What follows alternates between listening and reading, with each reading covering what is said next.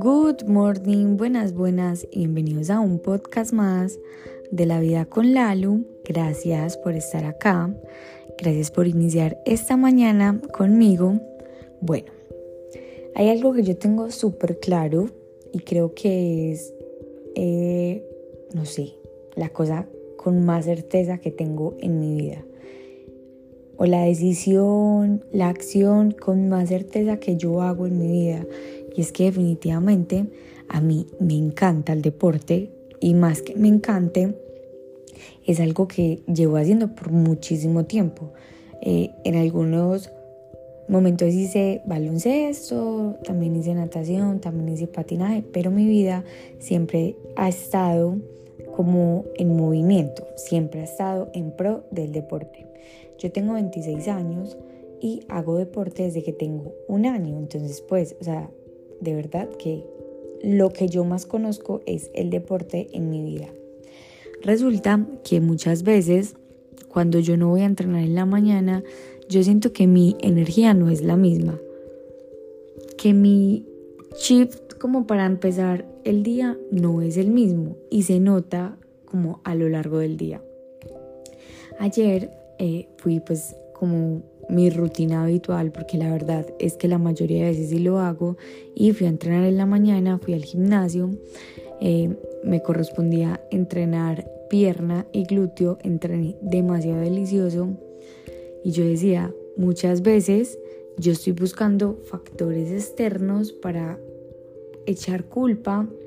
o para sentirme mucho mejor y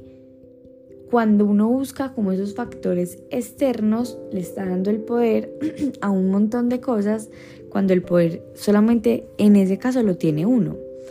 Entonces, por ejemplo, a veces cuando no hago deporte en la mañana o cuando no estoy en movimiento en la mañana,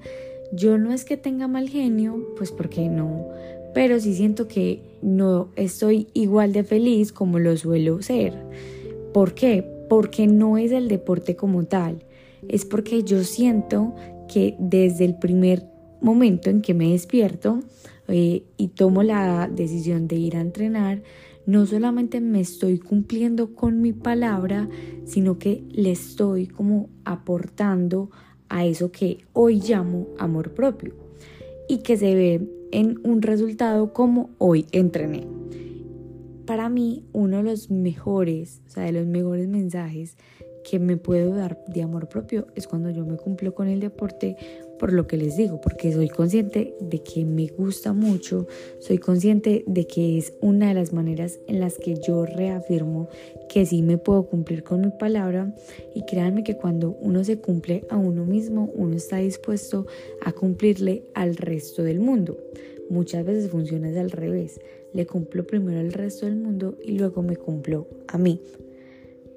Cada quien eh, decide cómo crear la fórmula, pero yo la verdad sí me quedo con que primero me cumplo a mí, porque cuando me cumplo a mí empiezo el día con mucha certeza